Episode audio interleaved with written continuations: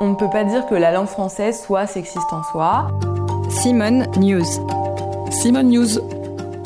Simone, News. Simone News.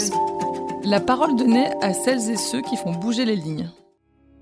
En ce qui concerne son usage, peut-être qu'effectivement, il y a un certain usage de la langue française qui peut paraître sexiste et il y a un groupe de personnes qui veulent avoir une certaine influence sur la langue et peut-être euh, écarter euh, la féminisation de la langue. Au XVIIe siècle, par exemple, il existait des noms de métiers au féminin qui ont volontairement été écartés de la langue, déconseillés à l'usage, notamment pour des métiers considérés comme prestigieux, et notamment le métier d'écrivain, écrivaine ou auteur, autrice.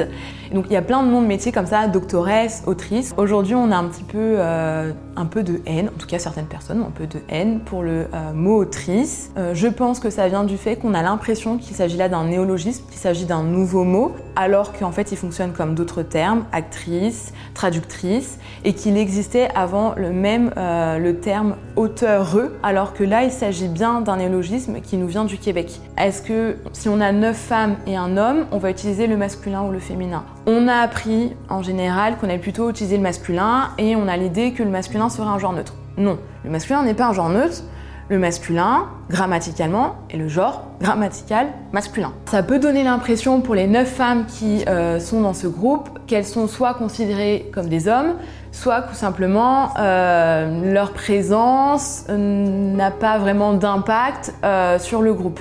Il y a une sorte de domination qui passe par le langage et il y a une inégalité aussi au niveau du genre social. Alors on peut se poser la question, pourquoi ce n'est pas possible? Est-ce que parce qu'elle touche à la langue, mais on pourrait se dire que la rapporteur est tout à fait possible, le système de la langue le permet, ou est-ce que en fait un homme est genré au féminin?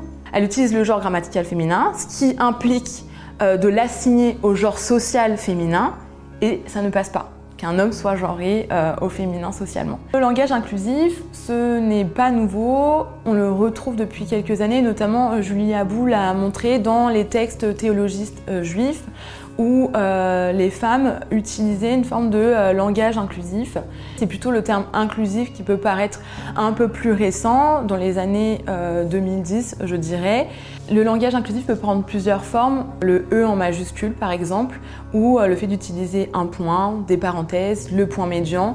Les personnes ne sont pas habituées à lire avec un point médian, donc ça peut effectivement gêner la lecture. Mais il y a d'autres moyens de faire du langage inclusif, c'est le point médian euh, gêne. Peut-être que d'autres formes vont vraiment euh, s'installer dans la langue. Je vous assure, on est capable tout à fait de s'adapter à l'évolution, comme à l'évolution de la langue. Par exemple, on s'est adapté au terme parking. J'ai retrouvé une vidéo de 1980 où les personnes euh, détestaient le terme parking, et ne savaient pas comment elles allaient s'habituer à ce terme. Aujourd'hui, je pense qu'on ne se pose plus trop de questions sur ce mot. Donc de la même manière on s'est parking, on s'habituera sans doute au langage inclusif et pas seulement qu'à l'écriture inclusive. C'était le podcast Simone.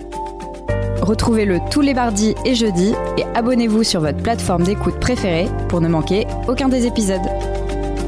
À bientôt!